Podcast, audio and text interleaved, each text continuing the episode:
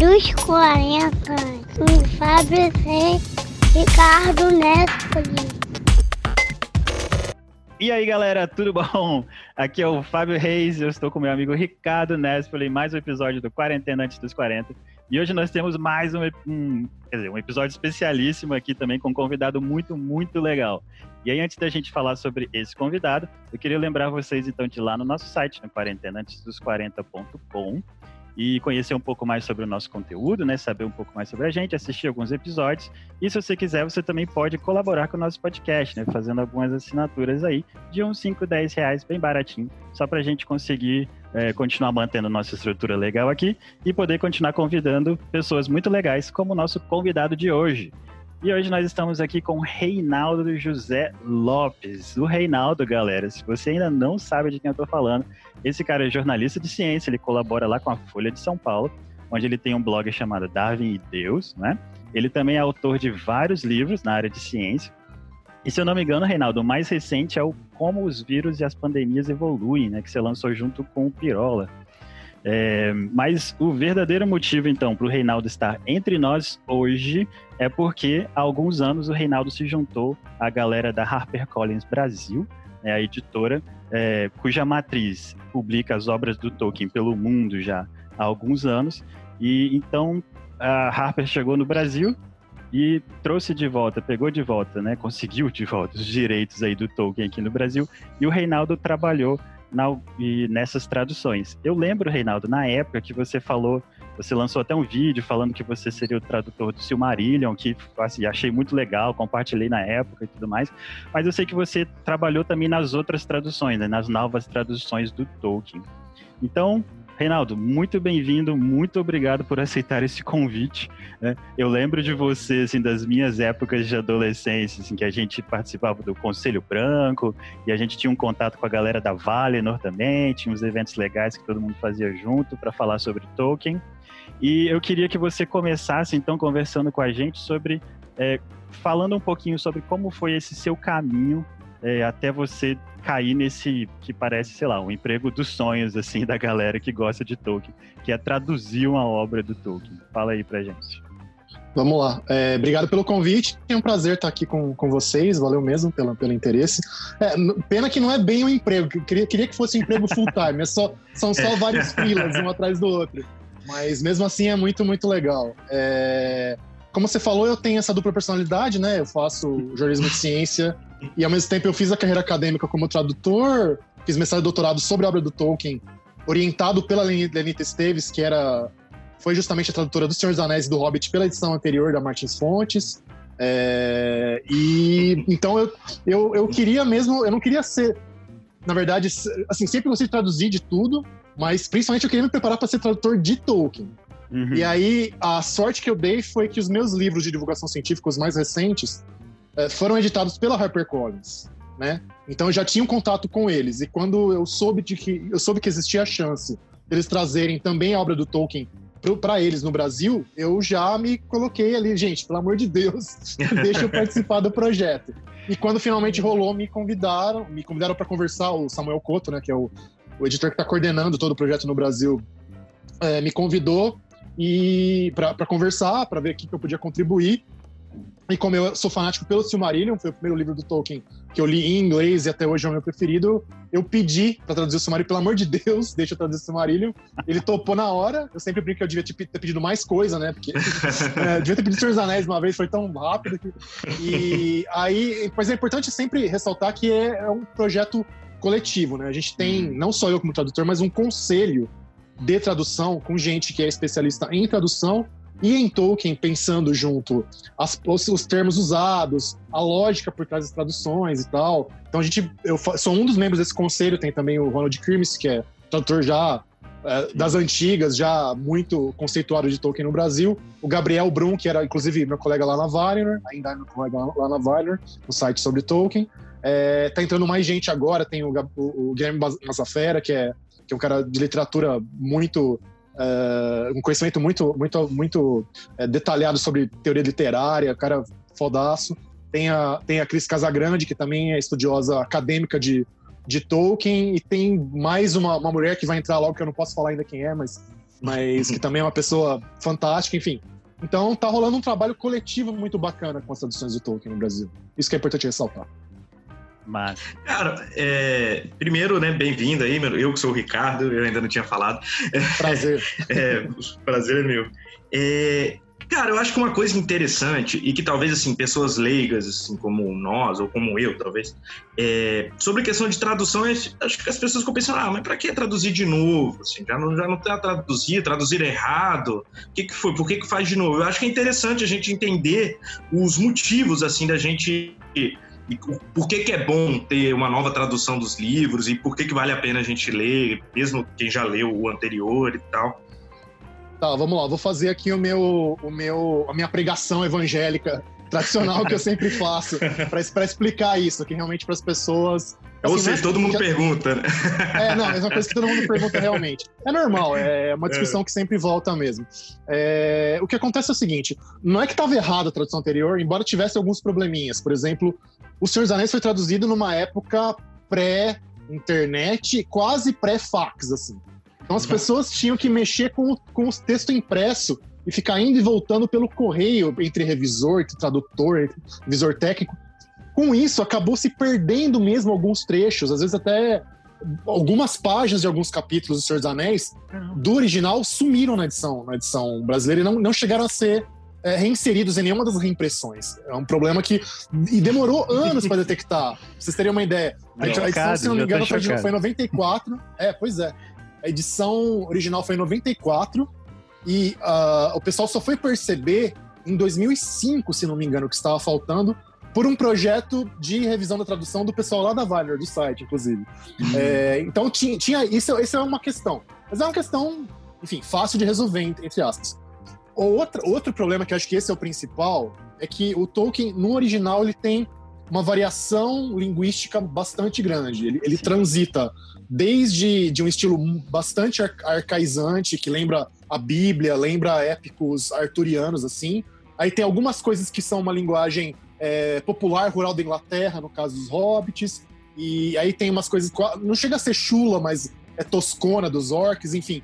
Tem essa, essa variação linguística grande que na tradução anterior fica um pouquinho achatada. Né? É mesmo que você pegar, digamos, uma cadeia de montanhas e, e terraplanar tudo. Fica tudo um, um pouco parecido entre si. Hum. Então a nossa intenção é, é, é restaurar esse feeling mais delicado, mais detalhado da diversidade linguística que o Tolkien apresenta nos textos originais. Então, acho que para mim a principal justificativa realmente de fazer traduções novas é essa. Uhum. Sim. Legal.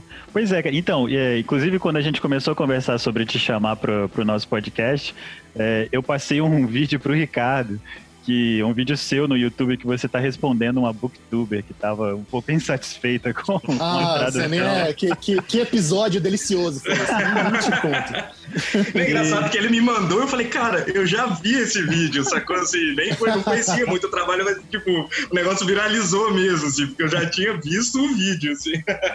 Pois é, que história aquela, né, Renato? Mas, mas é isso, tipo, o que, que você achava que era. Eu sei que você já falou, por exemplo, dessa questão de de trazer essas vozes diferentes que o Tolkien usava. É, mas que outras coisas que você acha que eram importantes assim para essa tradução e por que, que você acha que deu tanto assim tanto problema, vamos dizer, com algumas uhum. pessoas uhum. com essa tradução uhum. nova? Acho que tem uma série de motivos. Para mim, o principal mesmo são, são não é exatamente um motivo só, talvez sejam dois, mas estão muito imbricados. O principal é a memória afetiva das pessoas com a tradução anterior. Então, ah. muita gente leu, muita gente conhece. Uh, no, meu, no meu tempo, né? Eu sou, já tô velho, já, já sou uma quarentena depois dos 40, no meu caso. uh, mas uh, no meu tempo tinha.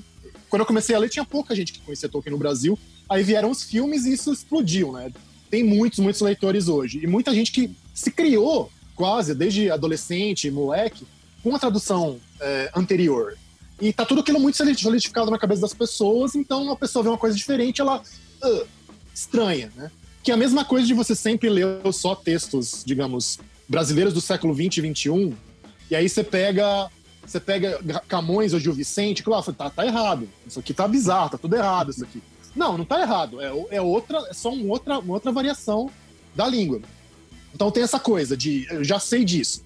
Também o fato de que a, de que a obra pegou outros universos, sim, influenciou é, RPGs, influenciou videogames, influenciou o heavy metal, né? Tipo, tudo, e, e, e, esses termos, tipo orc com C, goblin é, e tudo mais, troll com dois L's, tudo isso é, ficou também muito marcado por esses outros universos que se inspiraram no Tolkien. Então a pessoa vê aquilo e fala, ah, mas pra que mexer nisso se já tá na RPG e tal? Uhum. Mas é aquela coisa, pra gente, a obra literária do Tolkien, ela é, número um, autônoma, e número dois, ela tem uma precedência, até por ter influenciado aquilo. Então é importante pensar nela separadamente, não como, como uma fonte de um monte de, de spin-offs tal. O problema principal é esse. Aí tem um terceiro, eu vou só um pouquinho arrogante, politicamente incorreto aqui, mas eu acho que é verdade. Assim, não é crítica, não é uma crítica pessoal. É, até porque é uma coisa que não depende das pessoas. Hum. Mas realmente tem a, a, falta de cultura literária, mesmo para quem ainda consegue encarar um livro daquele tamanho Senhor dos Anéis, no Brasil é, ainda é muito marcante. Né? As pessoas é, conhecem muito pouco de literatura em geral, da, da diversidade da língua delas mesmo em geral. Então elas, elas tendem a enxergar como erro alguma coisa que faz parte disso tudo que elas, na verdade, não conheciam. Que nem é, eu usei muito é, é o, o, uma, uma, variante do, do da, da, palavra muito, que é o mui, no, na queda de Gondolin, para hum. dar uma ideia um pouquinho de arcaísmo e tal, não sei o quê várias pessoas vieram perguntar, pô, mas foi erro de digitação? Tá faltando o TO aí? Não sei o quê. Então é, é, meio que uma marca de como, de como as pessoas. Tem um certo. que é natural pela, pela todas as carências até educacionais do, do, do país, da falta de preparo claro. literário das pessoas, vezes, para pegar um negócio desse. Mas a gente, de novo, a gente achava que era importante é, mostrar essa coisa típica da obra é, de um jeito que fizesse sentido em português. Tá certo, tá certo, muito bem. Pois é, porque a gente estava revendo esse vídeo e achei, assim, é muito interessante isso, né? Como as pessoas se doem por coisas é, sei lá, que às vezes elas se sentem muito é próximas. É pessoal. As é, pessoas se sentem pessoal. pessoalmente ofendidas pelo é negócio. Assim, é, é como você destru... ousa? É, destruiu minha infância, né? É isso, é isso mesmo. um dia desse eu comentei mesmo. com a minha, ah, destruiu minha infância. Ela é, pois é, sua infância já passou, tá ligado? Nem, nem tem como a gente mexer nela, cara. Já, já foi. não, mas não é nem, nem questão de ser insensível com as pessoas. Sim, dá pra entender sim. a reação. Mas, assim, para um pouquinho, pensa um pouquinho é, ah. no que você tá dizendo antes de partir pra esse lado tão pessoal da coisa. Claro. E no frigir dos ovos, então, então lê só a outra, pô. Você, você não é obrigado a ler o novo, não, cara. Pois é, pois é. é a obra, enfim, a obra, o texto original continua lá intacto e tal. E eu, eu acho engraçado. É, se for assim, então prefiro ler em inglês. Então pois. É, você, Vai lá, né? Pois é. Se você sabe inglês, o que você tá fazendo lendo uma tradução? eu mesmo, cara, eu nunca fui leitor é, é, das obras do Tolkien em inglês, em português, porque eu, porque eu sei inglês e comecei a ler o Tolkien é, em inglês. Eu usava as obras traduzidas para consulta, para estudo. Mas, enfim, enfim, você sabe a língua original, por que você tá enchendo o saco? Mas tudo bem. Pois é. E esse tipo de encher o saco, eu acho que até vai, porque tem essa ligação, assim, de, às vezes disso, né? Tipo, da infância ou da, da adolescência e tal.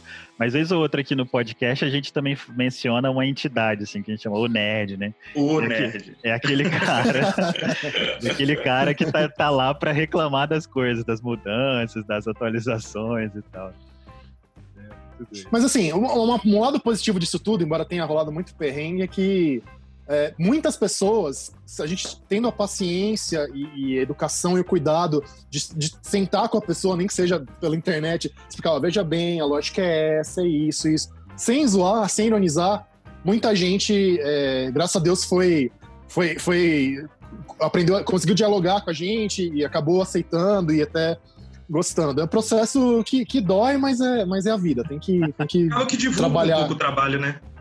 Essas é, é polêmicas acabam divulgando um pouco o trabalho é, é. também. Por outro lado, também chama um pouco a atenção. É, eu não sei se eu trocaria a atenção.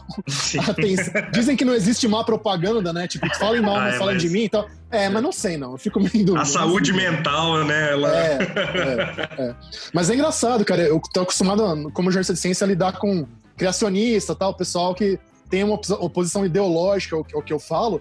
Mas essas hum. pessoas, no geral, historicamente, foram muito menos, apedrejam muito menos do que o fã de Tolkien. É curioso isso, engraçado. Eu prefiro lidar com criacionista hoje em dia do que com certos fãs. É, acho que essa é a melhor citação já feita. a melhor frase do podcast foi essa. Muito bom.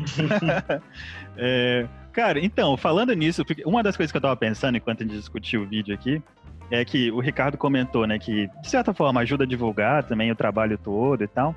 E eu, o que eu pensei é que, tipo, que às vezes tem pessoas que, sei lá, às vezes só viram, só viram os filmes e, tipo, se interessam um pouco, mas não leram. E, de fato, eles acabam sendo um pouco atraídos, assim, por, esse, por essas discussões ativas, né, dessa época sobre as novas traduções e tal. E eu acho que sim, acaba, de repente, talvez atraindo essas pessoas para ler os livros e, de fato, entender o que, que esse povo todo está discutindo, né. Então, assim, aproveitando para fazer a nossa próxima pergunta, é, a gente já imagina que o nosso público aqui já é meio geek, porque a gente vive falando de, de várias coisas aqui, tanto o Senhor dos Anéis... É, essa, camisa, essa camisa aí de Game of Thrones não engana ninguém, não. Tem a camisa do Game of Thrones, a gente fala de Star Não, a minha é de Star Wars, é que não dá pra ver. Essa... Ah, eu, eu, a, a, minha, a minha, não sei se tá dando pra ver, a minha é uma filogenia dos dinossauros, é a árvore genealógica dos dinossauros. Aqui a minha acho que bateu todos. É. a, sua, é, a sua é geek, super geek.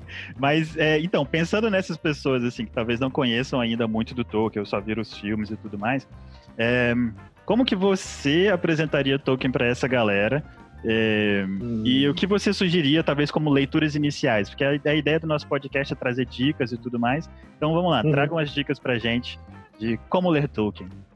Tá, vamos lá. Acho que depende um pouco do público-alvo que você está falando, da pessoa com quem, com quem você quer lidar. É, se, se, se, é mais público infanto-juvenil, adolescente, assim, acho que não dá para brigar com o Hobbit. O Hobbit é realmente a grande porta de entrada, é lúdico, não é tão comprido, né? É, é realmente um facilitador grande, assim. Uhum. É difícil a pessoa só não se diverte com o Hobbit quem é muito chato, eu acho. é, uh, agora, se, por exemplo, se é um cara que, tipo, você já, o cara que. Eu adoro mitologia, sou louco por mitologia, li sobre os deuses gregos e o Egito Antigo, não sei o quê, eu já tacava o Silmarillion na mão do cara, embora né, sejam realmente mais hard, mas, mas eu acho que o, o tom mítico do Silmarillion é, é muito é muito chance, assim. É. E para um leitor mais tradicional de, de, de fantasia, Senhor dos Anéis também acho difícil a pessoa desgostar. Tem um pouco do, do tamanho do livro que é intimidador. Mas, mas sei lá, acho que pega o ritmo muito fácil. Uh, eu, eu não sou muito fã. Tem um pessoal. É engraçado isso, toda, toda vez volta isso. A qual é a ordem de leitura? Tem gente que faz umas listas super elaboradas. E aí você, você, terminou esse capítulo do livro tal, aí pula pro capítulo 20 do outro livro, Nossa, e depois você, porque é a ordem cronológica e tal. Eu acho isso meio, meio bobagem, assim. Se, se, se, você, você pode começar por qualquer um dos três, o Hobbit, o Silmarillion ou o Senhor dos Anéis, e aí depois você fica meio livre para explorar os outros. Não é tanta dor de cabeça. Não sou tão noiado com isso. acho que é isso. É, você falou isso de, de ser infante. Eu, eu tenho uma filha de 12 anos, né? E eu comecei a ler o Hobbit para ela. Assim, a gente tá lendo junto, né? E Pô, bem legal, ela tá se divertindo muito. E eu já tô assim, na ansiedade de acabar para começar o Senhor dos Anéis logo, já começar. é, o meu filho mais velho tem 10 e ele já, já teve que aguentar. Já faz alguns anos já o Hobbit inteiro e o Senhor dos Anéis inteiro. Agora eu tô relendo o Hobbit pra ele, só que agora na, na minha tradução antes ah, dele dormir. Mas ele tá gostando. Ele tá gostando. ah, que bom. Pois é, eu, eu sabia, então, como eu falei no começo, que, eu, que você tinha trabalhado no Silmarillion e tal, mas eu não, não tinha noção que você tinha colaborado com as outras traduções. Tanto que eu até perguntei pro Ricardo agora há pouco, tipo assim, qual é a versão que você tem? Porque se você comprou agora, de repente você tem até a versão já do, com a tradução do, do Reinaldo e o pessoal da HarperCollins. É, publicados foram quatro, né, por enquanto. É, é Queda de Gondolin, o Silmarillion, o Hobbit, Árvore e Folha. Tô traduzindo um quinto agora, que é o já é da History of Middle-earth. É o volume 9, o Sauron Defeated, Sauron derrotado. Cara, cê, então, você pode falar um pouco sobre o Histories of Middle-earth, então, já que você tá nessa onda aí? Porque, tipo assim, é uma coisa que no, às vezes não chega pro, pra galera que às vezes só lê O Senhor dos Anéis e tudo mais, que não vai uhum. muito atrás, mas eu sei que é um, é um compêndio, assim, um texto muito longo em vários volumes, que são assim, uma obra, talvez, assim, quase tudo que o Tolkien escreveu sobre o assunto, né? Sobre a Terra-média lá. Tá, é difícil escrever porque realmente a diversidade é imensa. Bom, é. 12 vol... para começar, 12 volumes. É, então, documenta é, desde as primeiras histórias do Silmarillion. A gente tem que pensar o seguinte: Silmarillion ele, o Tolkien morreu em 73 sem ter feito uma versão que ele consideraria a definitiva. Hum. Ele estava escrevendo Silmarillion desde 1915, né? Então são, são 60 anos de trabalho.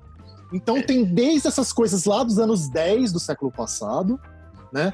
Pegando então toda a parte da, da, da, dos dias antigos, da Terra-média, que seria a primeira era da Terra-média. Aí chega no volume 5, ele começa a esboçar o que seria a segunda era, que é Númenor, as histórias de Númenor. Uhum. E aí ele começa O Senhor dos Anéis, então os volumes dos 6 ao 9, começo do 9, Senhor dos Anéis. Então tem tudo, as coisas malucas da, dos rascunhos. Tipo, ah, quando o Aragorn era um hobbit que usava tamanco de madeira. quando era pro Aragorn. É, vocês não sabiam dessa? não, eu, eu, eu, conheço os livros, mas eu nunca li, né, tipo, por completo. Quando era pro. Não existia Arwen e era pro Aragorn casar com a Elwin no final. Gente. E, meu, tudo que você puder imaginar. Uh, e aí depois, uh, os volumes de 10 a 12, tem um pouquinho ainda de Terceira Era, de Senhor dos Anéis, mas é mais, de novo, a, a, as novas versões do Silmarillion. E assim, fora isso, tem de tudo. Tem é, texto linguístico, ele descrevendo etimologias élficas. Tem um texto que eu tô mexendo agora, que é uma descrição gramatical do adunaico, da língua de, de Númenor. É, tem ficção científica, duas versões de ficção científica. Ué? É, meu, tem ensaio, ensaio histórico sobre os anãos e a relação deles com os, com os humanos. Meu, é, tem de tudo que você imaginar lá dentro. É um baúzão. Tem é, discussão filosófica e teológica sobre os elfos. Meu, é, é um mundo, assim, é um mundo. Bom, como mesmo, o Tolkien viveu nesse mundo, né, gente? Ele não criou Sim. esse mundo. Com certeza tem, né? Não, Christopher Tolkien, Christopher Tolkien, um pouco antes de morrer, ele, falou, acho que é a melhor frase que ele já falou, acho espetacular. Fala, pra mim, as cidades lá de Beleriand, né, do continente do Silmarillion, eram mais sempre foram mais reais do que a Babilônia ou a Roma antiga tal porque ele que era filho cresceu naquele mundo junto com o pai é. então imagina o pai nossa. Não, realmente. e você falou que uma das traduções então que você trabalhou foi a, o a Árvore e a Folha, né? Árvore e é um, Folha, Árvore e Folha. Árvore e Folha, que é, um, que é um textinho muito legal, né? Eu li tem uns anos já, eu li em inglês também. E... É, são quatro textos, na verdade. Tem um texto, é, um ensaio e... principal e outros textos. É. E, cara, então, e eu acho muito legal isso, porque a gente conhece muito também essas as obras relacionadas a esse mundo, né? De Ea, Arda e tal que, que é onde se passa o Senhor dos Anéis, mas o Tolkien tem essas outras obras, né, que são, assim, normalmente de fantasia também, e, mas que são sobre assuntos diversos. E, e desses, entre esses, quais que você acha, assim, é, mais interessantes da gente ler e tudo mais? Que eu lembro... Ah, tem muita coisa. Ah, pode, falar. Fala, pode falar. Não, eu queria falar que tipo, o primeiro desses que eu li foi o Rover Random, né? Que é o do uhum. cachorro, uhum. que vira um cachorrinho de brinquedo. Uhum. E, uhum. cara, tipo, eu me diverti muito lendo aquele livro. Tipo, e, e, é um livro que eu recomendo, assim, é uma leitura muito legal. É, e talvez também para esse público, assim, que vai começar com Hobbit, talvez possa, ir, possa encaixar também o Rover Random. É verdade, é verdade. Eu gosto, eu gosto muito do, do Rover Random, mas os meus favoritos são outros dois, assim, que é uhum. o Farmer Giles of Ham, que virou Mestre Gil, de, de, de RAM, né? E não sei como é que vai ficar na nossa versão, vamos ver. Eu gostaria muito de traduzir isso, eu sou louco pra traduzir, não sei se eu vou, vou acabar pegando. que é uma história meio que uma sátira arturiana, né? É um, um, um, fazendeiro que parece muito um hobbit, ele é um humano, mas as descrições e o jeito dele, até o jeito de falar é super igual dos hobbits, só que se passa lá na Bretanha, não é nem Inglaterra, né? É a Bretanha, logo depois do fim do Império Romano e tal, ele tem o lance com o dragão, é, é muito, muito engraçado, muito irônico, é. satírico. Tem várias piadas linguísticas é, que o Tolkien faz com até com origens de nomes de, de, lugares na Inglaterra lá que ele faz brincadeiras. É, é muito louco isso. Uhum. Esse pelo lado, pelo lado engraçado.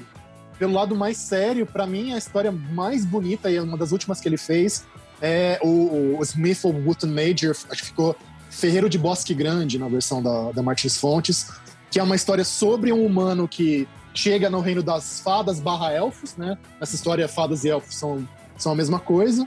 E que tem muito a ver com envelhecimento, com saber lidar com a perda, e com a, com a riqueza da, da, imaginação no mundo real. É, é, é muito, muito lírico, assim. É, eu, eu fico bem emocionado toda vez que eu leio. Ah, que legal. Eu li, tem, tem anos, assim. Eu acho que na época que lançaram por aqui, que eu acabei lendo o Sniffle Button Major, eu nem lembro muito mais. Você agora falando me deixou animado pra ler de novo. Vale a pena. Tem uma edição, tem uma edição nova em inglês que, que tem é, comentários do Tolkien, rascunhos, aquela coisa hum. bem recheadinha, assim, vale a pena. Que legal, cara. Vou, vou procurar. Obrigado pela dica. Imagina. Agora, olha só, você falou também, já comentou aqui que o seu livro favorito, então, é o Silmarillion. É, uhum. você, você pode falar um pouquinho, assim, rapidamente sobre o que é, de fato, o Silmarillion no final de tudo? E... Mas, assim, por que, que é o seu favorito? O que, que te atrai tanto nesse livro? Tá. Bom, por um lado, aquela coisa do primeiro amor a gente nunca esquece, né? Então foi o primeiro que eu peguei é, do Tolkien na mão, direto em inglês, assim, numa época que eu já, já tinha estudado bastante tempo em inglês, mas ainda não estava em ponto de bala. Então, o, acho que o impacto da linguagem, e o lance do Silmarillion para mim é realmente a linguagem, essa coisa mais uhum. arcaica, mais épica, de usar um ritmo e um jeito de contar as histórias que é pré-moderno que não é a mesma coisa que um romance. Isso é uma coisa que as pessoas principalmente têm, têm que ter na cabeça. O Silmarillion não é um romance, esquece. Você vai para ele com a, com a esperança de ter desenvolvimento de personagem, historinha, que não tem né? historinha, é. detalhe do, do dia a dia do personagem. Então não esquece, não é isso. Não, lê, lê o Silmarillion como se você estivesse lendo a Ilíada, ou o, o, livro do Gênesis, ou Mahabharata, é, é outra coisa. É outra uhum. coisa. Então, e esse lance da linguagem é, é, ajuda muito a mostrar a mostrar isso. E é muito, muito épico, obviamente, e é muito, muito triste, né, cara? Isso é uma coisa que. Ah. Todo mundo fala, ah, o Tolkien, cara ingênuo, que só sabe fazer final feliz. Não, não! Não, se o marido chega uma hora e você fala, mas vai sobrar alguém. É só vivo? tragédia. Nossa, não vai sobrar ninguém vivo nessa merda. É, então é. É, e tem, tem coisas que parecem tragédia grega mesmo, assim. É verdade. Até os elementos da tragédia grega, na história do Turing, Turamber, por exemplo, são, são muito marcantes. O Tolkien até compara ele com Édipo, por exemplo. Uhum. Então, é um puta livro, puta livro. É um livro mesmo. É muito bom. E eu sei que, tipo, Ricardo, você já leu, né, o Cimarilho ou não? Era disso que a gente tava conversando. É. É, gente, você já me deu esporro por causa disso, é. cara. Você vai passar na frente do cara também. Eu vou sair, tchau. Tô saindo do Zoom. Não, vai embora não. então, pois é, né, cara? Porque, tipo, na minha visão, assim, do Silmarillion, é tipo, eu, eu, é bem, a gente costuma falar assim, ah, tipo, é meio que a bíblia do negócio, né? Porque vai contar a origem do mundo e tudo mais. E como você falou, assim, lembra um pouco desses livros bíblicos, de fato, talvez um, o Gênesis, que vai contando eras, assim, né? Gerações, né? E é, como... Tem genealogia pra caramba, é. É, pois é, né? Você chega lá no final, tem aqu todas aquelas árvores, aquele monte de nome. E... Mas o Silmarillion é muito legal, né? E, e é interessante que dentro dele tem essas histórias que são que se desenvolvem melhor e que agora eles estão lançando Quer dizer, eu acho que o Christopher Tolkien organizou isso de um jeito para lançar como histórias é, separadas, né? Independentes, é, Isso, independentes. São os filhos de Urim, a queda de Gondolin e Beren e Lúthien, não é isso? Ou tem mais uhum, algum? Uhum. Não, são os três. Porque é, é o que o próprio Tolkien chamava dos grandes contos, né? São realmente as três uhum. histórias principais do universo ali, então são esses, não, não foge desses mesmo. Não, pois é. E esses, as, são tragédias, né? O Beren e Luffy é, um, é uma história muito, sei lá, muita coisa acontecendo. É muito bonito, mas também é muita coisa triste, né? Muito, os filhos de Urim também é só tristeza. Queda de Gondolin, ah, gente. É, não, é, é complicado. é, e o triste também é que, fora os filhos de Húrin, que tá quase completo, ali foi questão do, do, Christopher meio que botar as pecinhas juntas e, e, e ficou quase completinho. Mas hum. uh, Queda de Gondolin não chegou numa versão final, tem só sei lá, o primeiro terço do que seria a versão final. E hum. Beren Lúthien também tem uma versão que é do final dos anos 30, que é bem completa, mas, mas ainda assim não tá do jeito que o Tolkien exatamente queria. Um monte de versões é, inverso que ele tentou terminar e nunca terminava tal. O Tolkien era problema pra terminar as coisas, coitado. Dá, dá, dá dó dele ali, porque o homem pra começar as coisas e não terminar. Que... É. Mas eles eram coisa para contar, né, cara? É, eu acho impressionante, assim, a facilidade dele, que a gente estava até falando, por isso que eu até brinquei, parece que ele viveu o mundo, né? Porque, assim, a facilidade de criar coisas que, inclusive, nem são muito exploradas, assim, né? Tipo assim, aparece uma criatura, essa criatura tem todo um entorno, toda uma história, que às vezes nem é contada direito, assim, mas ele tá lá, tá colocada na, na cabeça dele, enfim, é citado em outro texto, algum outro elemento, eu acho isso muito legal. É, e às vezes você vai lá ver, ah, não, isso aqui tá. Ele, no Silmarillion tem uma mensagem, isso, isso aqui tá no poema tal.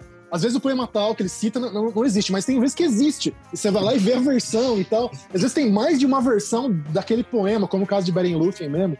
É, é, é, muito louco isso. É, é muito doido. E aí é citado no Senhor dos Anéis. Quer dizer, e, cara, várias isso... e várias formas. Isso, eu tava falando, assim, muito pouco tempo atrás, tipo, no máximo, tipo, duas semanas atrás, falando com alguém que tinha lido O Senhor dos Anéis, e perguntou, ah, mas o que, que é o Silmarillion? Eu, não, eu quero ler e tal, mas eu não sei o que, que é.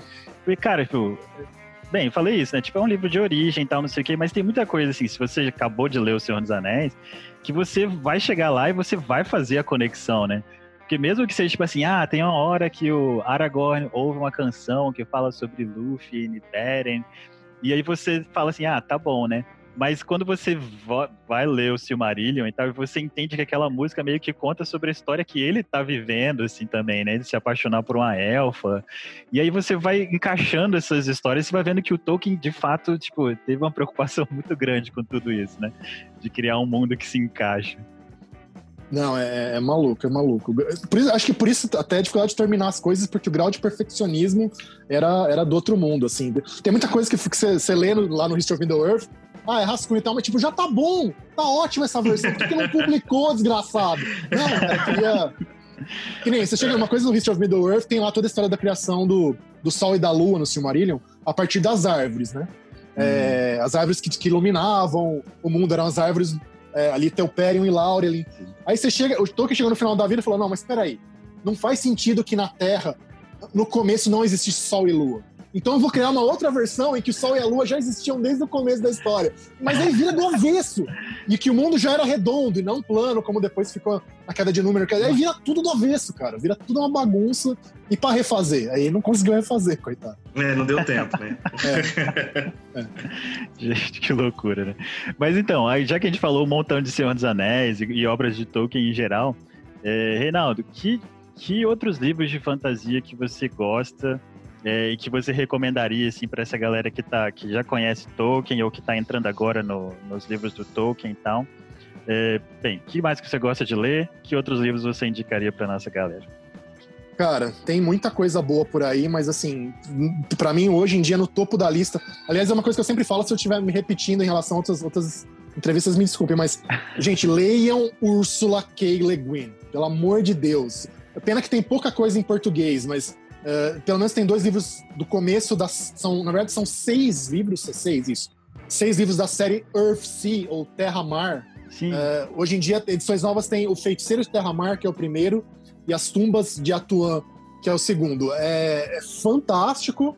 Uh, ela, acho que é uma das poucas pessoas que consegue fazer no mesmo nível que o Tolkien, essa coisa de inventar uma tradição oral, histórica, antropológica para o seu mundo, como o Tolkien fazia. Ela, ela faz e faz numa outra pegada, uma outra chave que é maravilhosa, porque, número um, ela sai um pouco do, do estereótipo do quem tem aparência europeia é herói, quem tem aparência não europeia é vilão. Uhum. no mundo dela é o contrário, né? Quem uhum. tem uh, os quem tem pele, pele branca, loiro de olho azul são os vilões, ou são pelo menos os bárbaros, entre aspas. É, uhum. Tem muita influência da filosofia oriental, do taoísmo, do budismo.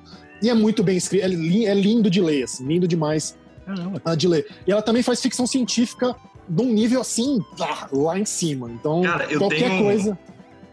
Fala, não, fala. É, é porque eu tenho uma amiga que ela tá. Você falou que você repete isso, assim. Essa minha amiga fala semanalmente, lê Úrsula que. Sabe? Meu, eu até fui pesquisar se era essa véio? mesmo, cara. Quem e aí ela. Mulher, ela, um dia desse ela me mandou uma, uma citação que é falando sobre o status da mulher na ficção científica elas falam assim: ó, um dos grandes primeiros socialistas disse que o status das mulheres uma sociedade é um indicativo bastante confiável do nível de civilização dessa sociedade. Se é verdade, então o status bem baixo das mulheres na ficção científica deve nos fazer ponderar sobre se a ficção científica é em alguma medida civilizada. E é ótimo porque debate exatamente com o nerd, né, que a gente sempre fala, né, cara? Sim. Com essa categoria sim. aí. Sim, sim, é, infelizmente é complicado. É, os últimos anos, digamos, por questões política me deixaram bastante decepcionado com o nerd. É, é alguns, um sub, alguns subgrupos do, do, nerd por causa disso, mas é. Bom, Isso. É, é, é, duro, é duro, é duro. Mas tem muita coisa boa. Um cara que eu gosto, que eu adoro também, amo de paixão, tem pouquíssima coisa em português. É o. Vocês conhecem o Michael Chabon, é um judeu americano. Uh, escreve Chabon, C-H-A-B-O-N. É, mas ele, ele pronuncia Chabon. É, uhum. Ele tem uh, um livro sensacional, muito bonitinho, assim, bem, meio young adult, que é Summerland, que é uma mistura que, que assim, é uma coisa. Tem mistura de Ragnarok com mitos indígenas norte-americanos com beisebol. Né? Beisebol a gente não entende muito bem aqui. é, essa parte foi é, entender. É, pois é, mas, mas é, é, pois é. Mas, mas é muito, muito bonitinho, assim, muito também coisa que toca o coração, assim, eu acho. Ele, ele tem um também que chama. Como é que. Agora eu esqueci. Mas é um que se passa. Se passa na, na, na, na Idade Média. É, são dois soldados judeus, um judeu loiro lá da Alemanha e um judeu negro da Etiópia, num, num reino lá da, meio das mil e uma noites tal. É super, super legal. É, o cara, o cara é, acho fantástico. Assim. Eu gosto do, do Martin, do George Martin, mas Sim. um eu acho ele muito niilista. E dois, só terminar esses livros, cara, pelo amor de Deus. É, cara. Mas, inclusive, o livro dele que eu mais gosto é o Cavaleiro dos Sete Reinos. Eu acho que ficou mais, mais encaixadinho, assim, e ele explorou muito bem é, as coisas da cavalaria e do, do, pensamento medieval. Foi o que mais deu certo, assim, eu acho. Mas eu gosto bastante. Eu tenho no, no armário, mas eu nunca, nunca li os Cavaleiros. Assim, eu li vale todos o, é, o, as crônicas, né? Os que saíram eu li, mas realmente. E eu tô vendo aqui o Michael Chabon, ele escreveu hum. episódios do Picard, do Jornada nas Exatamente, exatamente. É. Exatamente. Agora você falou é. na língua do Agora falou minha língua. ele é ótimo, cara. Ele, ele, é muito, muito bom, assim. Pô, cara, eu vou sair com várias dicas aqui. Eu gosto quando o nosso próprio podcast nos dá dicas, tá ligado? É, eu... é só, o podcast é só uma desculpa pra vocês pegarem dicas novas pra vocês. Né? Já entendi. Isso, a gente, é, tá é, a gente nem, a gente nem vai publicar isso daqui. Não, mas é verdade. É. A gente não costuma falar, não, mas é exatamente isso. A gente tá aqui só pra ficar pegando tá dica mesmo. Tá certo. Cara, muito legal. E aí, Reinaldo, então, assim, basicamente, esse é o, é o nosso tempo. Eu sei que a gente já tomou o seu tempo aí, eu queria te agradecer. E, e queria assim, deixar uma última, última perguntinha, assim. É porque a gente falou muito dessa, desse seu trabalho com Tolkien e tudo mais, mas eu sei que você tem uma presença online muito legal também nessa sua área de ciência, né? Já que você escreve sobre isso na Folha e tudo mais. E aí, se você puder falar um pouquinho mais sobre esse seu trabalho, assim, para os nossos, para nossa galera, como mais uma dica aí de ciência, fala aí para tá gente bom. o que você faz. Vamos lá. Bom, eu tenho, eu já tenho Ano, eu tô meio. É véia, véia é duro, né, cara? Ano que vem eu já faço 20 anos de carreira. 20 fucking anos de carreira como jornalista de ciência. E eu tenho nove livros já publicados. E tenho dois, graças a Deus, best-sellers aí, que um, Massa. acho que talvez interesse mais, bastante pro pessoal, se chama 1499, o Brasil antes de Cabral. Assim, Verdade. tudo que a gente achava que a pré-história do Brasil era ah, chato, um monte de índio não fazendo nada, índio preguiçoso, isso aqui. não, é o contrário. tinha, tinha, assim, civilização com população grande, com monumentos, com diversidade, com trocas comerciais, um monte de coisa aqui no nosso território. E o livro meio que conta isso, já vendeu mais de 25 mil exemplares, que pro Brasil tá ótimo, massa, assim, tal. Cara, tá muito bem, e... parabéns. Valeu. E tem o que eu fiz com o Pirula, que é o Darwin Sem Frescura, que é meio que tentar explicar de maneira mais clara e mais divertida possível. Divertida, né? É questão meio subjetiva, muita gente fala que é meio sem graça as piadas que a gente faz, mas tentar explicar a teoria da evolução e algumas coisas mais recentes e falar de como a teoria da evolução ajuda a explicar questões mais polêmicas, tipo é, evolução da moralidade, do certo e errado, questão da homossexualidade, outros temas. Uh, também já vendeu mais de 20, 20 mil exemplares e tal.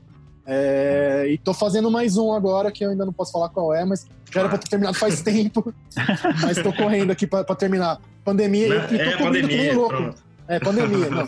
não, eu tô cobrindo, cobrindo coronavírus que nem louco, como vocês podem imaginar. Nunca escrevi é. tanto na minha vida quanto nos últimos três meses, porque todo mundo tentando entender, a gente tentando explicar, entender e explicar para as pessoas que catos aqui é esse vírus, né? Então. então Além de desmentir, né? De desmentir as invencionices, né, cara? É, é, eu, não, eu, nunca enxuguei tanto gelo na minha vida. Pois é, esse que eu gelo, você né? fica perdendo enxugar tempo. gelo, né? sacar fumaça, outras uh, né, coisas ingratas que vocês possam imaginar. Assim, é um inferno. Mas vamos lá. Não, pois é, mas é por isso que seu trabalho é importante, cara. então, assim, muito. Espero muito... que seja, vai saber. Não, com certeza, com certeza. Então, cara, olha, muito, muito obrigado por aceitar nosso convite, por estar aqui é, conversando com a gente. Foi muito legal. Eu sou um super fã mesmo de Tolkien. Então, tava nervoso. Tava nervoso Fábio, antes nervoso. aqui e tal. Imagina. Então, então, assim, é um prazer imenso conversar com você hoje. E valeu. Isso aí. Valeu, obrigado, gente. Tô de Valeu, Reinaldo. Obrigadão. Se cuidem. Tchau, tchau. Pode deixar. Até mais. Valeu. Galerinha, então foi isso. Esse, cara, foi muito legal conversar com o Reinaldo. Sensacional. E, e assim, conhecer um pouco mais sobre essas novas edições de Senhor dos Anéis, né? E daí as outras obras do Tolkien também aqui no Brasil. Foi realmente massa, assim. Reinaldo, mais uma vez, muitíssimo obrigado. E eu consegui em nenhum momento te chamar de Cisne, cara, que era o seu que era o nome que todo mundo chamava. Né? Lá na, na, comunidade Valinor e a galera do. Você esperou ele sair pra falar é, isso, né, desculpa. cara? Mas é isso daí, galera. Então, olha só, esse foi mais um especial iradíssimo. Toda sexta-feira nós temos especiais fantásticos. Durante a semana nós temos nossos episódios normais, né? E segundas e quartas. Então, passa lá nas nossas redes sociais, eh, Facebook, Twitter, Instagram, e se você quiser assistir nossos vídeos vai lá no YouTube para você acompanhar nosso conteúdo. E nós também temos o nosso site, que é o quarentenaantesdos40.com, onde você vai achar tudo isso que você está vendo por aqui. E você também vai achar maneiras de apoiar o nosso podcast, tá bom? Então é isso. Falou, Ricardão. Obrigadão. Valeu, galera. E um beijo, Mari. Eu juro que eu vou ler a Úrsula Lequim. Agora tá na lista, Mari. Falou.